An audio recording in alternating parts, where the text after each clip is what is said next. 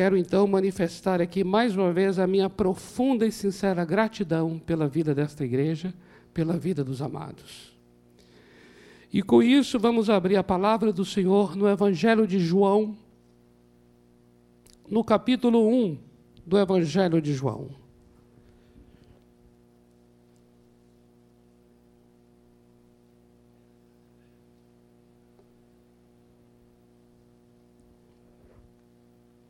Capítulo 1 do Evangelho de João.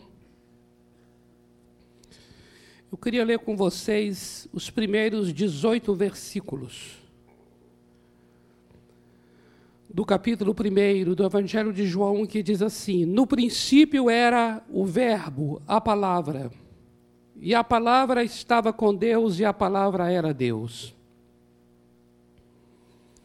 Ele estava no princípio com Deus, todas as coisas foram feitas por intermédio dele, sem ele nada do que foi feito existiria. A vida estava nele e era a luz dos homens. A luz resplandece nas trevas e as trevas não prevaleceram contra ela. Houve um homem enviado por Deus, seu nome era João ele veio como testemunha a fim de dar testemunho da luz para que todos crescem por meio dele. Ele não era luz, mas veio para dar testemunho da luz. Pois a verdadeira luz que ilumina a todo homem estava chegando ao mundo. O Verbo estava no mundo, a palavra estava no mundo, e este foi feito por meio dele mas o mundo não o reconheceu. Ele veio para o que era seu, mas os seus não o receberam.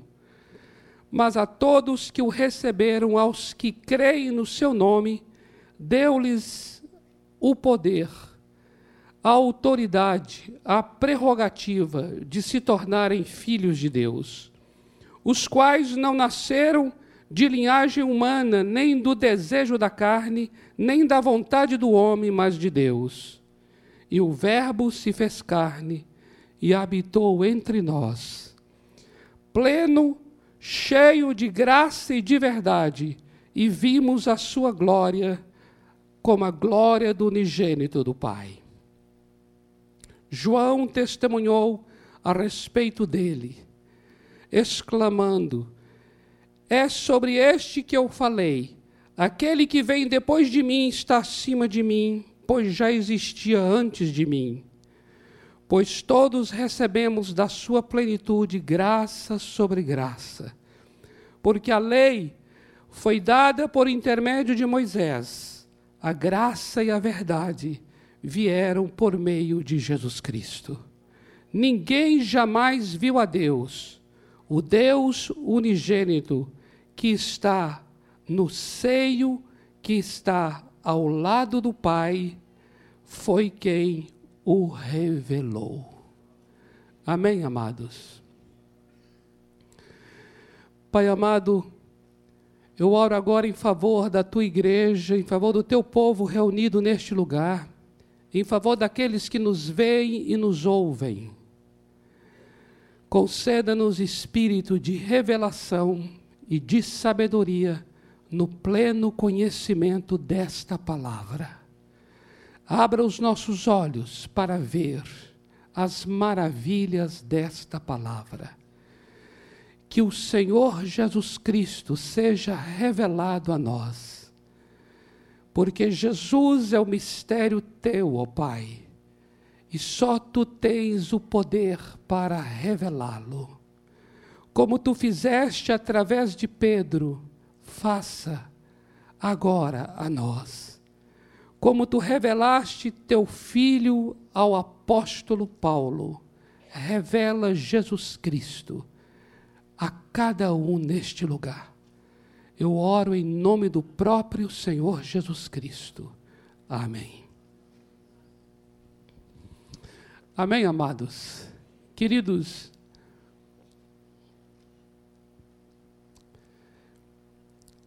Ao longo desse mês, deixe-me colocar assim, eu gostaria muito de compartilhar com vocês sobre o Evangelho da imagem.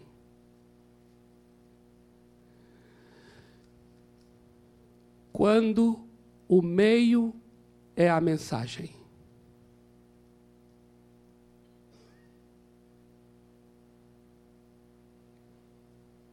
Quando o próprio canal da mensagem é a própria mensagem. Amados irmãos, eu entendo e eu tenho orado com os irmãos do Ministério de Oração. E nós transformamos isso num motivo da nossa batalha diante de Deus e diante de principados e potestades. Nós temos orado para que o Senhor Jesus Cristo seja revelado a esta igreja. Que o Senhor Jesus Cristo seja revelado à cidade de São Paulo. São Paulo tem um nome muito peculiar. Vem do apóstolo Paulo. E a Bíblia diz em Gálatas capítulo 1, versículos de 14 a 16, que aprove a Deus, o Pai, revelar Jesus Cristo a Paulo. Eu tomei esse versículo e falei assim: Senhor, que também agrade a ti revelar teu filho à cidade de São Paulo. Porque esta cidade leva o nome do apóstolo Paulo.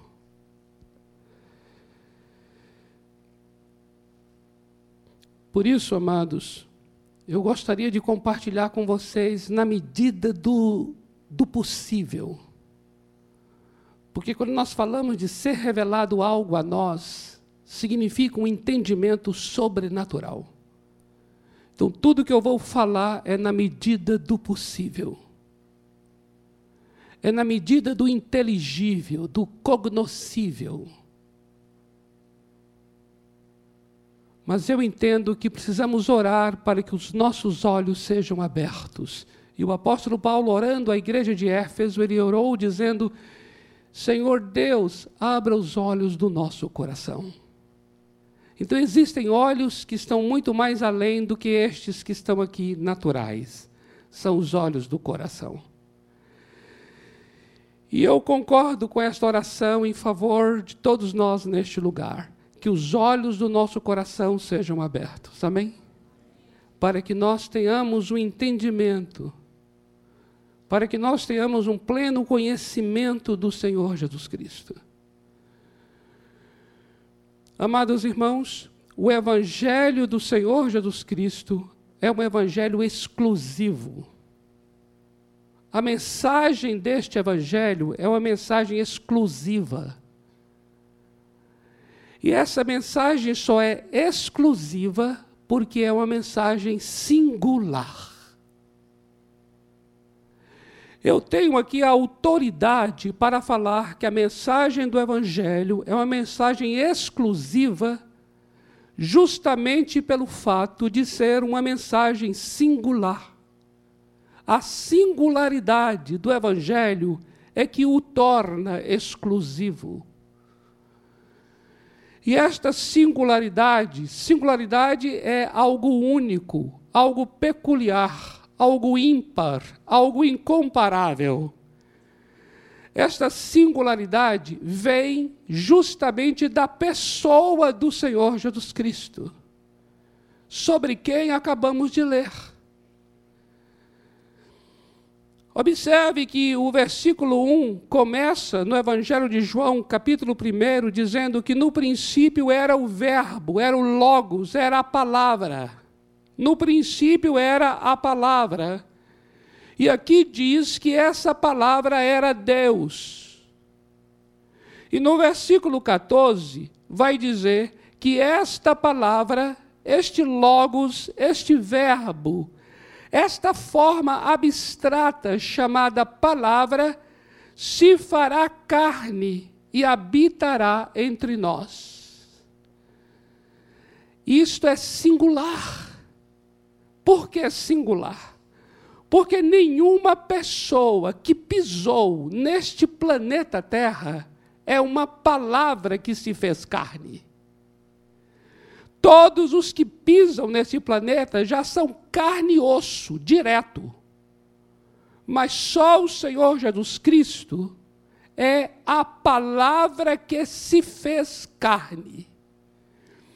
E o texto diz, amados, que ele se fez carne e então podemos ver a sua glória. Porque se a palavra que é invisível se torna carne, se torna sangue e osso, então eu agora, eu agora posso ver. E agora essa palavra então torna-se uma imagem, porque tudo que é imagem é visível.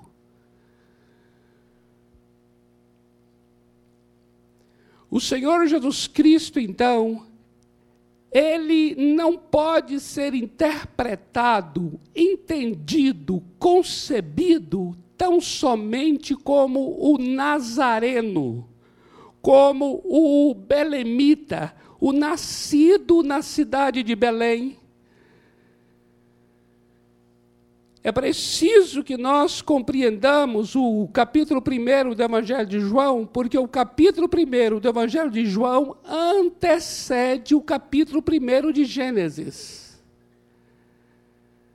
Porque aqui vai dizer que sem ele nada do que existe existiria.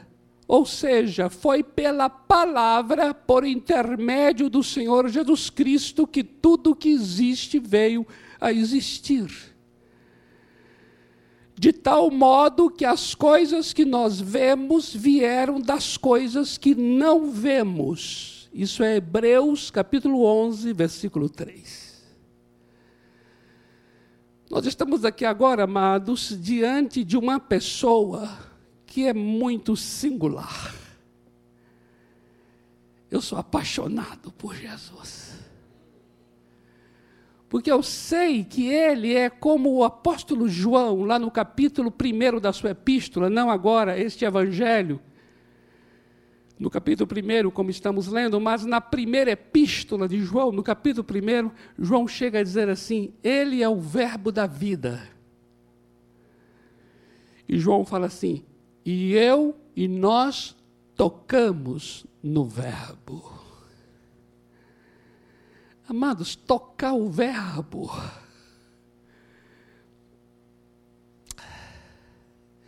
Tudo que a gente está agora falando aqui é verbo. Tudo que a gente está falando aqui é palavra. Mas sabe o que é você agora poder tocar na palavra? A palavra ganhar nariz, ganhar ouvido, ganhar cabeça, cabelo, ombro a palavra se fez carne. E aí o apóstolo João diz assim: nós tocamos no verbo da vida e apalpamos. João deve ter o um entendimento, João com certeza teve os seus olhos do coração abertos, João teve aquela revelação de que ele não estava diante de um homem comum, ele não estava diante de uma pessoa comum, ainda que todas as características externas indicavam se tratar de um judeu de, da Galileia, mas João sabia que ele estava diante de alguém que era muito mais do que a sua mente poderia conceber. Tanto é que ele vai escrever isso que nós estamos lendo aqui agora. E no versículo 18, ele vai encerrar esse trecho dizendo assim: Ninguém jamais viu a Deus. No entanto, o Senhor Jesus Cristo, ele é quem deu a conhecer quem é Deus. A palavra aqui usada para dar a conhecer ou a palavra revelou, é a palavra exegese. Exegese é uma, é uma ciência que a gente faz com um texto escrito, onde nós vamos tirar do texto escrito, da palavra escrita, do significado do vocábulo, o seu real significado. Vamos fazer uma exegese, significa tirar de dentro para fora o sentido do texto. Significa então, nas palavras de João, que o Senhor Jesus Cristo, ele veio fazer uma exegese de Deus. Ele é uma exegese de Deus. Ele é aquele através de quem nós conhecemos quem Deus é. Ele é aquele através de quem sabemos quem é Deus. No próprio Evangelho de João, no capítulo 14, versículos 9 e 10, nós temos a experiência quando aquele discípulo, Filipe, pergunta ao Senhor: Senhor, ele faz um desejo, eu queria tanto ver a Deus o Pai, mostra-me o Pai e para mim basta. E aí o Senhor Jesus diz a ele assim: Mas você quer ver o Pai? Eu estou contigo todo esse tempo e você diz que quer ver o Pai? Quem vê a mim, vê o Pai. Porque eu estou no Pai e o Pai está em mim. Observe isso. Observe que é o evangelho da imagem. É o evangelho em que Deus é visto no Filho. A glória de Deus está no Filho e este Filho, o Senhor Jesus Cristo, está cheio de graça e de verdade. A graça e a verdade agora está nesta pessoa. Graça está, verdade está nesta pessoa, o Senhor Jesus Cristo. O Senhor Jesus Cristo é então a personificação da graça e a personificação da verdade. No próprio capítulo 14 deste Evangelho, no versículo 6, tem aquele texto tão conhecido nosso em que o próprio Senhor Jesus, dizendo sobre si, declara: Eu sou o caminho, eu sou a verdade e eu sou a vida.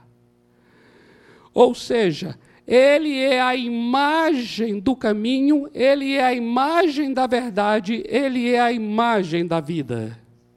E tudo isso é porque ele é a palavra que se fez carne. Amados irmãos, as pessoas necessitam de pessoas mais do que de conhecimento. A maior necessidade de cada ser humano é de vida e não de conhecimento. O que eu gostaria de estar compartilhando com vocês é essa profunda diferença no Evangelho do Senhor Jesus. Diferença essa que o coloca, que coloca o Evangelho do Senhor numa categoria singular, peculiar, porque trata-se da vida. Trata-se daquilo que o Senhor Jesus é. Trata-se daquilo que o Senhor Jesus fez. Observe bem uma coisa muito tremenda que eu queria ler com vocês a respeito do Evangelho do Senhor Jesus.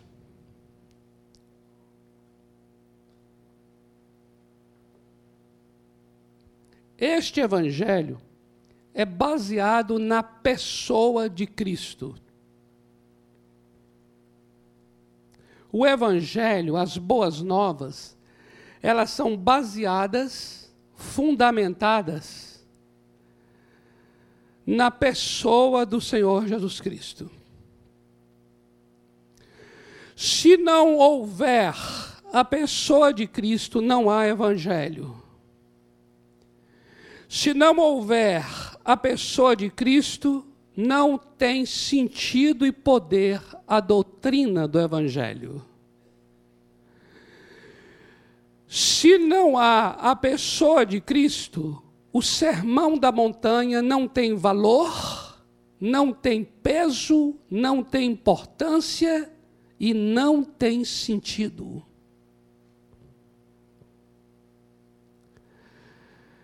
Qualquer corrente ideológica, religiosa, política, sobrevive pelo seu conjunto de escritos. O Evangelho do Senhor Jesus é singular, particular, especial, incomparável, porque os seus escritos não sobrevivem sem a pessoa de Cristo. Se não houver a pessoa de Cristo, não faz sentido a Bíblia.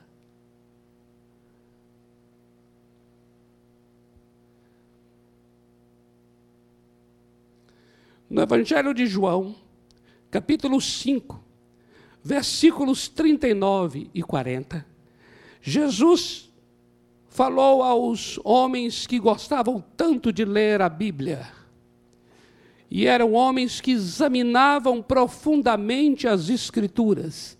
E Jesus disse assim: Vocês examinam as Escrituras para ver se nelas tem a vida eterna, porque vocês julgam que nelas tem a vida eterna. Mas eu quero dizer uma coisa a vocês: as Escrituras elas dão testemunho de mim, elas falam ao meu respeito. Aí no verso 40, Jesus diz: Mas vocês não querem vir a mim para terem vida. Você está compreendendo? Amém, amados? Olha a profundidade dessa declaração. Vocês examinam a Escritura, vocês leem a Bíblia, porque vocês julgam que nelas tem a vida, a vida eterna, a verdadeira vida. Mas eu quero dizer que as Escrituras, o papel delas, o objetivo da Escritura é dar testemunho a respeito de mim. E, no entanto, vocês não querem vir a mim para terem vida. Isso quer dizer o quê? Que eu posso ler o Sermão da Montanha, por exemplo. Eu posso ler Mateus capítulo 5, 6 e 7, onde se encontra o Sermão da Montanha. Na verdade, amados, qualquer pessoa nesse planeta tem acesso aos capítulos 5, 6 e 7 de Mateus. A diferença não está no acesso ao texto. A diferença está de que esse texto dá testemunho a respeito de Cristo. Quando nós lemos Mateus, nós precisamos ir agora a Cristo, porque o Senhor Jesus Cristo é que é a vida. Amém, amados? Uau! A letra mata mas o Espírito Santo é que dá vida.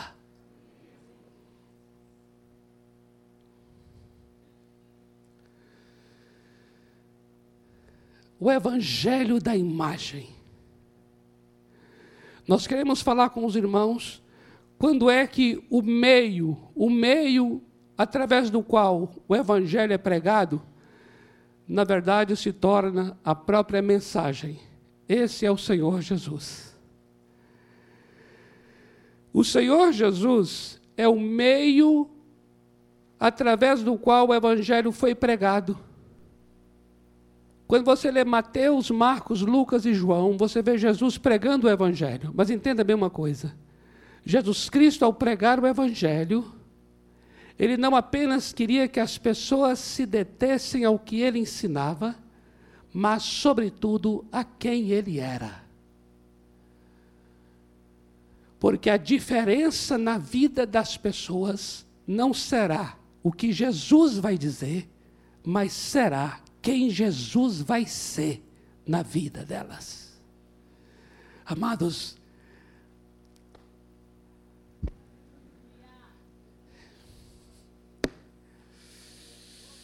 Oh glória!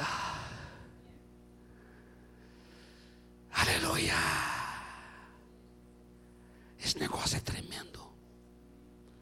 Deixa eu falar para vocês baixinho aqui. Esse negócio é tremendo.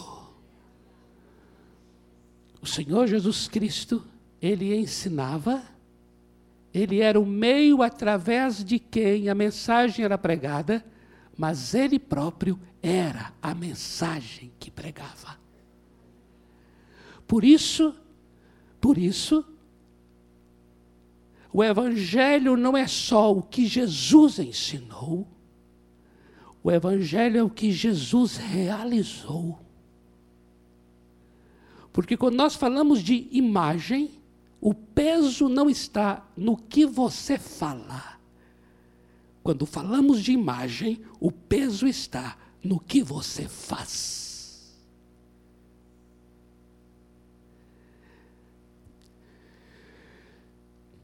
O Evangelho do Senhor Jesus não é somente o seu ensino, mas é o que ele fez. Porque o que ele fez é que dá significado ao seu ensino.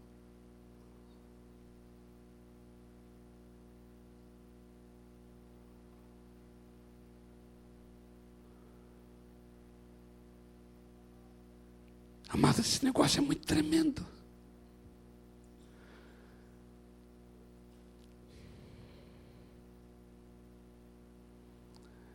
Se você estudar um pouco o budismo, você vai ver semelhanças profundas entre o sermão da montanha de Jesus e o ensino de Buda. Por isso é que muitos dizem assim que Jesus é um mestre maravilhoso e iguala Jesus a qualquer outro mestre. Mas a questão para nós não é somente o ensino que ele trouxe, mas também a obra que ele fez. Porque Buda não foi para o Calvário. Buda não ressuscitou dentre os mortos. E Buda não está sentado à direita de Deus Pai, na glória. Por isso, o ensino maravilhoso de Buda fica preso ao que ele ensinou.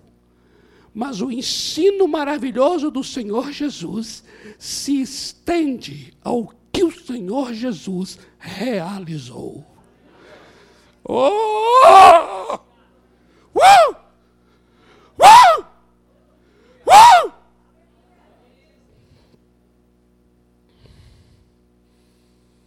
É, vontade, deu vontade de falar em línguas agora aqui. Mas é porque vai sair sem interpretação. Aí vai, a Bíblia fala que a pessoa não vai compreender e aí é ruim.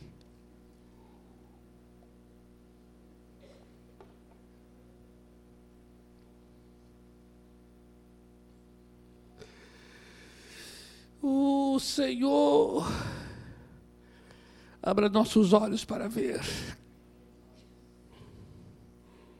Abra nossos olhos para ver essa singularidade, essa, essa pessoa maravilhosa do Senhor Jesus.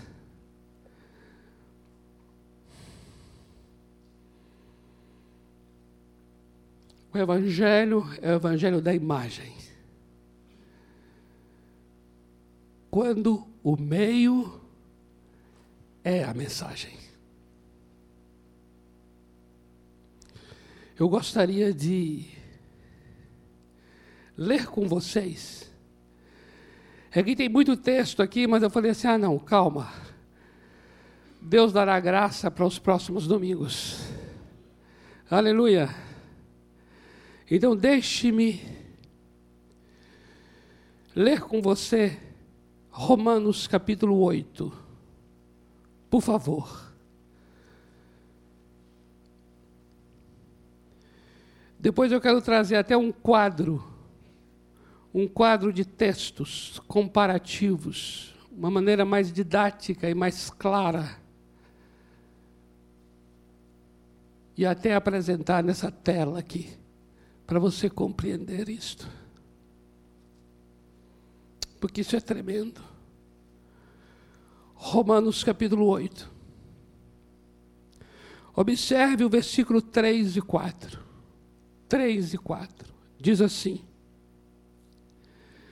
Pois o que para a lei era impossível, visto que se achava fraca por causa da carne, Deus o fez na carne, condenando o pecado e enviando o seu próprio filho em semelhança da carne do pecado, e como sacrifício pelo pecado,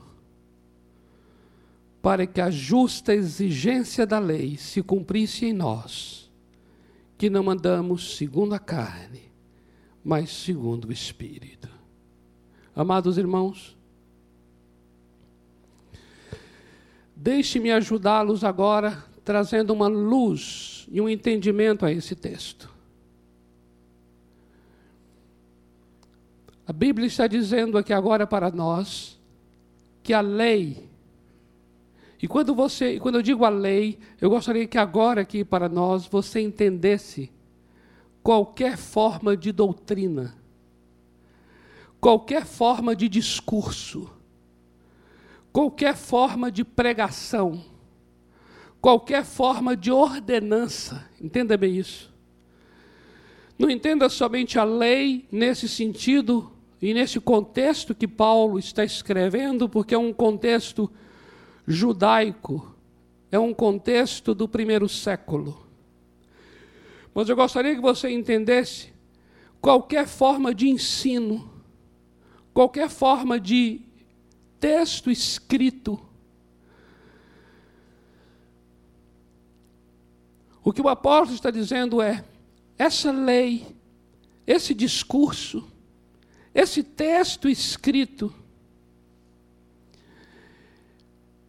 Essa Bíblia, onde o versículo está aqui escrito, ela se acha enferma. Esse discurso, ele se acha fraco por causa da carnalidade que há em nós.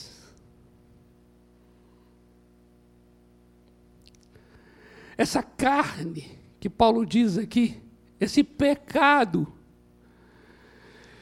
que dá origem a todos os pecados. Essa carnalidade, essa natureza humana caída, é isso que Paulo está colocando aqui. Ela é muito mais forte do que esse discurso, é muito mais forte do que o texto escrito.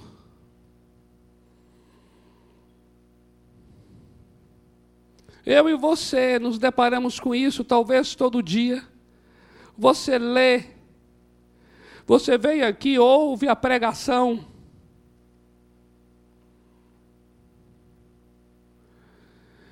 E tudo que você ouve, tudo que você lê, os livros que você lê, a Bíblia que você lê, está sempre apontando para uma vida reta, para uma vida correta, para uma vida íntegra, para uma vida ética.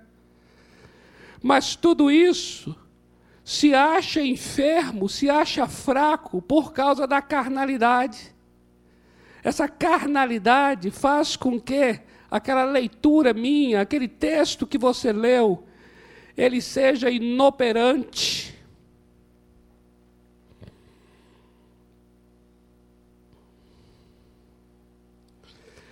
O que o apóstolo Paulo vai mostrar aqui é como foi que Deus resolveu isso. Presta atenção aqui agora, amados.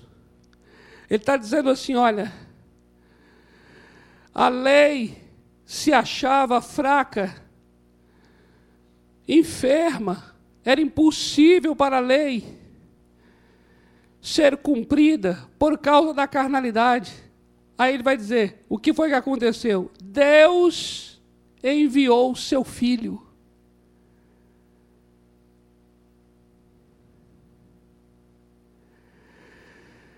O texto vai mostrar para nós que o modo como Deus vai tratar essa nossa fraqueza para cumprir a exigência da lei, ou essa nossa fraqueza para lidar com uma pregação que estamos ouvindo, ou essa nossa fraqueza para poder cumprir um versículo da Bíblia que nós estamos lendo. O apóstolo Paulo vai dizer que Deus tratou isso enviando o seu filho. E como foi que fez? Enviou o seu filho na semelhança dessa carne pecaminosa.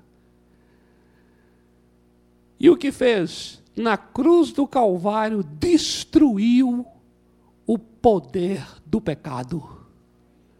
Observe, amados, observe. A imagem, a imagem, o evangelho da imagem.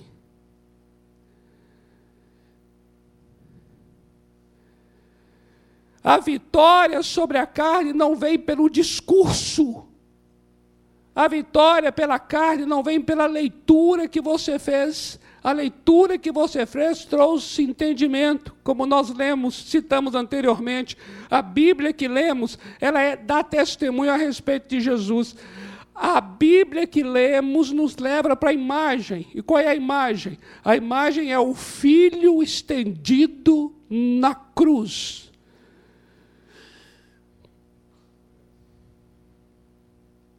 Deus não tratou conosco nos levando a fazer um curso de santidade.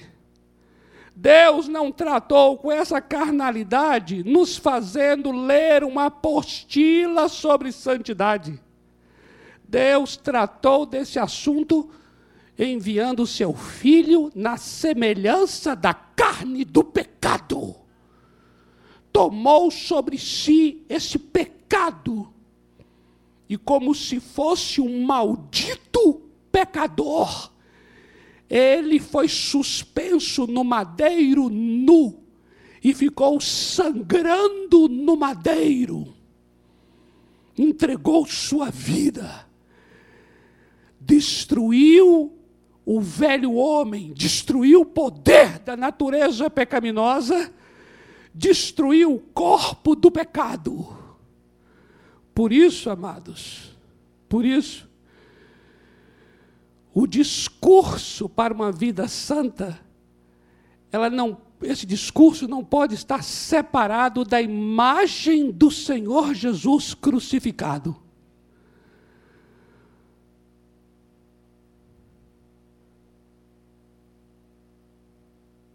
A minha vitória sobre o pecado não vem pela leitura de um livro santo a minha vitória sobre o pecado vem do Filho do homem, o Filho de Deus, que foi suspenso no madeiro e na cruz do Calvário crucificou o meu velho homem. O Espírito Santo vai trazer para dentro de mim a experiência da cruz. Por isso, a imagem da morte do filho não pode estar separado do discurso de santidade.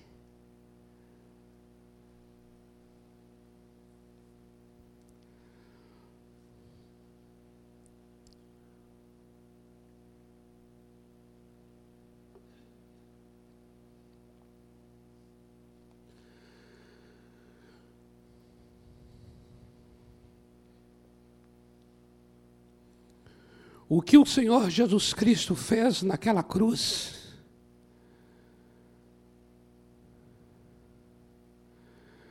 o que o Senhor Jesus Cristo fez na ressurreição,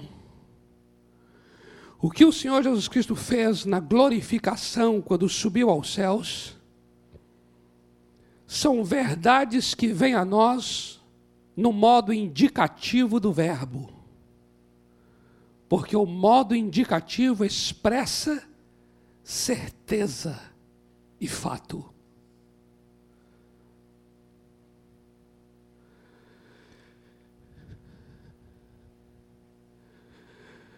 Toda vez que nós somos ensinados a obedecer a Deus, e recebemos ordenanças, seja do púlpito, seja dos discursos, seja dos textos, seja da própria Bíblia, nós estamos recebendo as ordenanças no modo imperativo do verbo. Porque o modo imperativo exprime ordem. Mas a Bíblia deixa bem claro, em todos os textos do apóstolo Paulo, que se existe uma ordem para ser obedecida,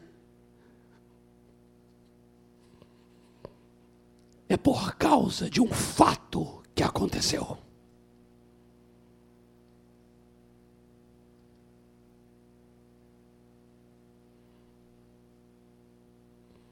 A Bíblia nunca separa o que Deus está pedindo de nós daquilo que Deus já fez por nós. Oh.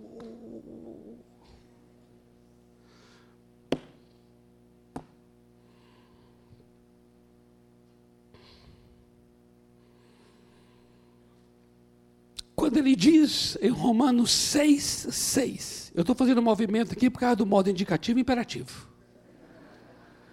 Quando diz em Romanos 6, 6, o nosso velho homem já foi crucificado com ele, de tal modo que o corpo do pecado já foi destruído, para que não sirvamos mais ao pecado.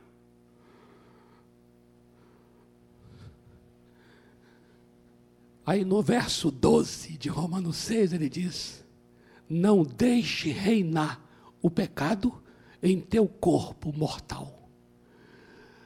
Toda ordenança bíblica depende dos fatos bíblicos.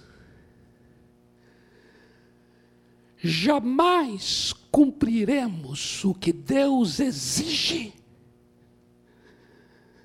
se não for ligado ao que ele já fez em nosso favor.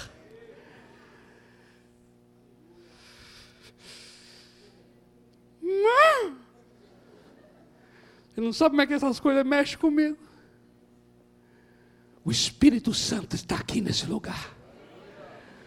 Para dizer assim: você pode ter uma vida boa, saudável e liberta.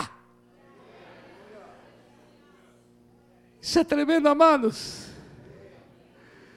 Eu estou sem relógio, o, o, número ficou vermelho. Quer dizer o quê? Me deu aflição.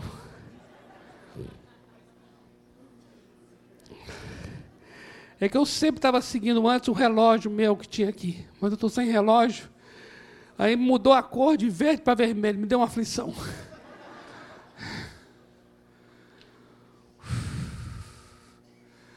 Mas esse negócio é muito tremendo. É muito tremendo. O apóstolo Paulo recebeu essa revelação desse evangelho da imagem. É o evangelho do que Jesus fez. É o evangelho da obra realizada por Jesus. Por isso o apóstolo entende que não há como nós estamos recebendo ordenanças, discursos, regras, se nós não estivermos fundamentados naquilo que o Senhor Jesus Cristo já fez por nós e em nosso favor. Porque é justamente por causa do que já foi feito por nós que nós receberemos uma capacidade para obedecer aquilo que Deus está exigindo de nós. Por isso, amados, o Evangelho é singular. Por que é singular? Porque não é um Evangelho de imperativos, não é um Evangelho de exigências no Evangelho de, ah, não faça isso, não faça aquilo. Toda vez que o Evangelho traz qualquer ordenança imperativa, faz isso baseado no indicativo do verbo. Faz isso baseado nos fatos e nas certezas do que o Senhor Jesus Cristo já fez por nós.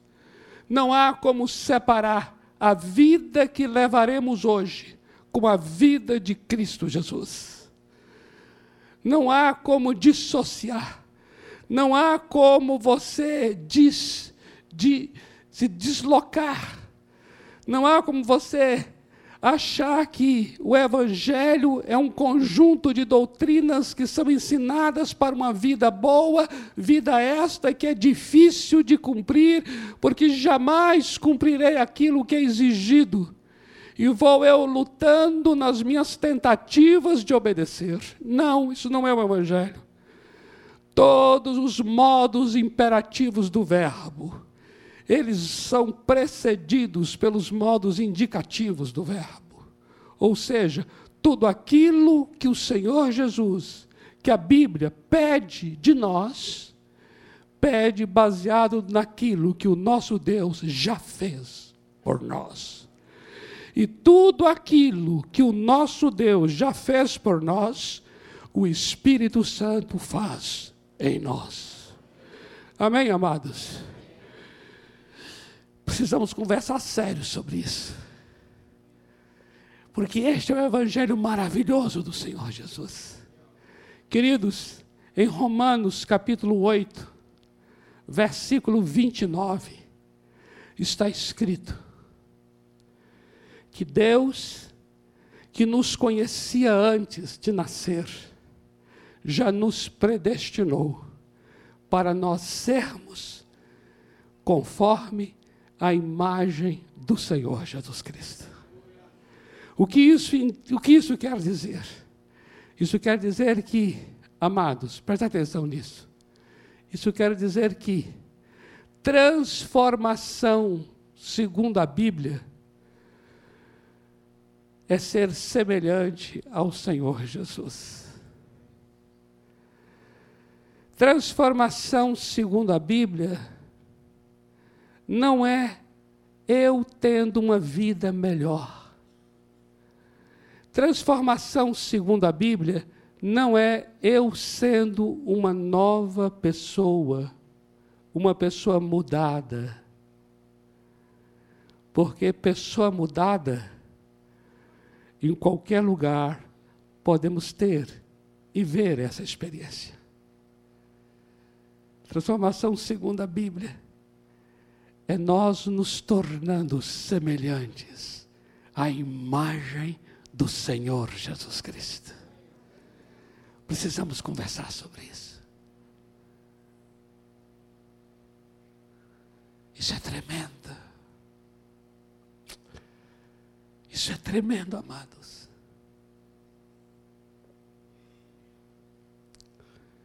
Salvação, segundo a Bíblia é crer em quem o Senhor Jesus Cristo é. Quando você lê o Evangelho de João, capítulo 20, versículo 31, diz lá que o propósito deste Evangelho é que nós creiamos que Jesus Cristo é o Filho de Deus, o Messias, e crendo, tenhamos vida em seu nome. Salvação, segundo a Bíblia, é crer em quem o Senhor Jesus é, e não apenas conhecer o que Jesus ensinou. Porque quanto a isso, você pode ir na Livraria Cultura, na Livraria Saraiva, e você vai encontrar livros sobre o que Jesus ensinou. Mas salvação, segundo a Bíblia, não é o tanto de conhecimento que tenho a respeito de Jesus, mas é crer em quem o Senhor Jesus é. O texto diz: para que creiam que ele é o Filho, o Messias, e crendo, tenhais vida em seu nome. Aleluia. É uma experiência com a vida e não um conhecimento intelectualmente adquirido.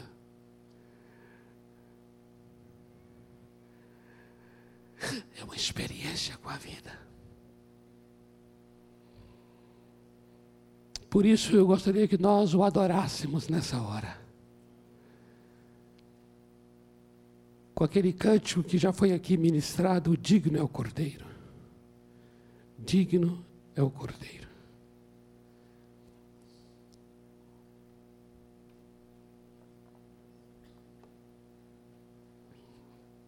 Enquanto os irmãos estão se posicionando aqui, eu gostaria de fazer uma pergunta. As pessoas que estão aqui, nesse lugar, minha pergunta é: Você que já ouviu falar sobre Jesus, eu acredito que Jesus não é uma novidade para você. Mas eu gostaria que você entendesse uma coisa muito tremenda. O Evangelho é baseado na pessoa do Filho. Não é baseado em nossa conduta, não é baseado no quanto nós sabemos sobre Jesus. É baseado na pessoa dele.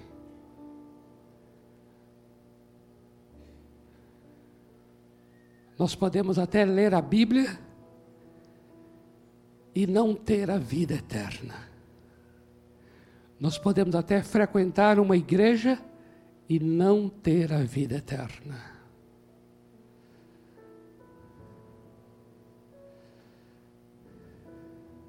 Nós podemos saber sobre Jesus.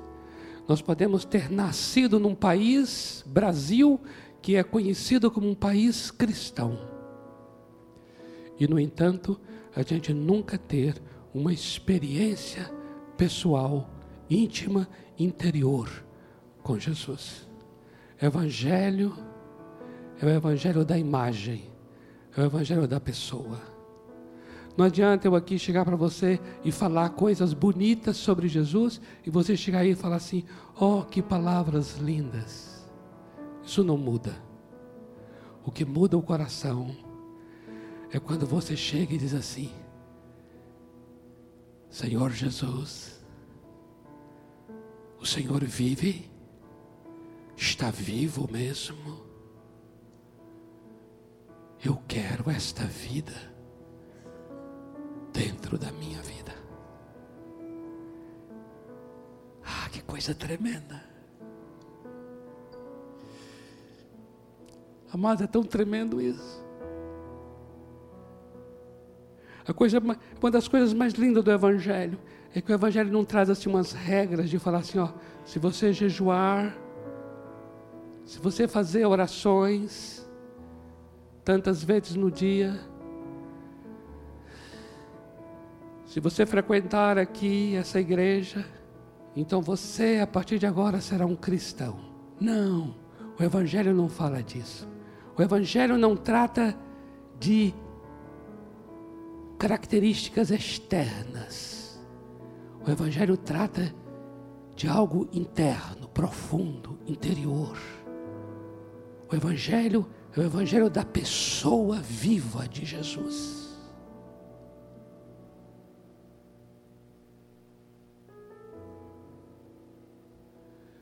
O Evangelho fala de uma vida que entra, ela entra, é uma vida que movimenta, é uma vida que estava fora de mim, e aí essa vida eterna vem para dentro de mim. E essa vida chama-se Jesus Cristo. Quem tem o Filho, tem a vida. Aleluia! Esse é o Evangelho, é o Evangelho da pessoa viva. Então, minha pergunta é: se você ainda não teve essa experiência, da pessoa viva do Evangelho, a pessoa viva do Senhor Jesus, entrando em teu coração. E você hoje à noite veio aqui. Talvez alguém te convidou para você vir aqui hoje. E você bondosamente atendeu o convite.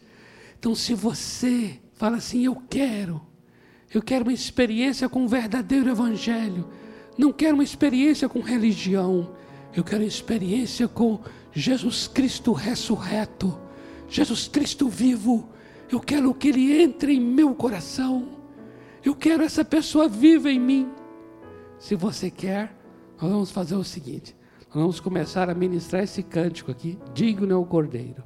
Enquanto estivermos ministrando o cântico, assim que começar, se você quer essa experiência, se você ainda não teve e quer ter nesta noite, você pode sair do seu lugar. Vem aqui à frente.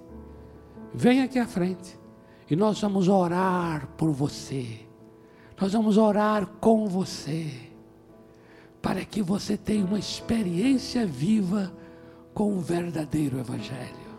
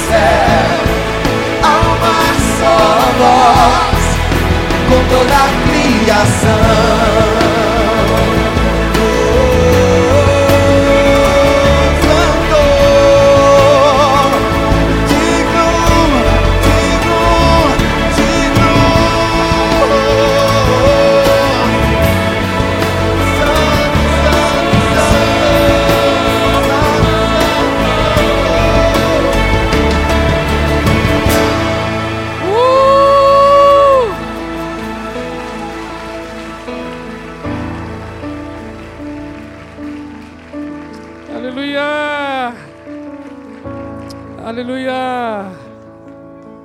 Senhor, te damos graças. Senhor Jesus, te damos graças. Senhor, obrigado pela vida de cada pessoa neste lugar. Bendito, bendito seja teu nome, digno, digno Cordeiro de Deus. Ser exaltado neste lugar, ser exaltado em cada coração, ser exaltado em cada família.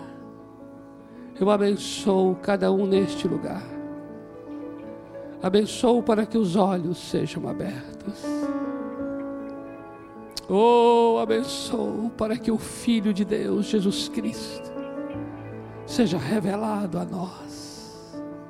O Filho maduro, o homem perfeito, o varão perfeito, Cristo Jesus. Tu és tudo que a gente necessita. Tu és tudo que a nossa alma anseia. Esta igreja tem fome de ti e tem sede de ti. Revela-te ao teu povo. Revela-te, ó Deus, ao teu povo. Deus, está escrito em tua palavra que todos os tesouros da ciência e da sabedoria estão escondidos no teu filho. Eu te peço, abra esses tesouros escondidos para esta igreja. Revela a esta, este povo. Revela, Senhor, a esta gente que clama por ti. Jesus, Jesus, Jesus. Cristo Jesus. Ser mostrado a nós. Cristo Jesus ser mostrado a cada um neste lugar. Eu abençoo esta igreja para a revelação do Filho. Eu abençoo esta igreja para a maturidade. Em nome do Senhor Jesus. Amém. E amém. Glória a Deus. Glória a Deus. Amém, amados. Queridos, olha, semana que vem eu quero apresentar aos irmãos aqui um, um desafio de oração e jejum. Um desafio simples, prático e possível para toda essa comunidade, a fim de que nós venhamos a clamar a Deus, orar e buscá-lo para um avivamento neste lugar. Amém? E eu creio que avivamento é sinônimo de a manifestação da presença do Senhor Jesus, a revelação dele a nós. Eu tinha falado isso com vocês um tempo atrás aí, mas no mês de maio não foi possível. Mas nós queremos fazer isso. E semana que vem eu quero detalhar aos irmãos como cada um pode colaborar, participar, para que não fique pesado para ninguém, onde todos em concordância estaremos orando por uma manifestação especial de Deus, principalmente nestas reuniões aqui. Amém? Então dê um abraço à pessoa que está aí próxima de você. Um abraço bem aconchegante, porque está frio, está frio. Um abraço quente. Uma semana gloriosa, em nome do Senhor Jesus.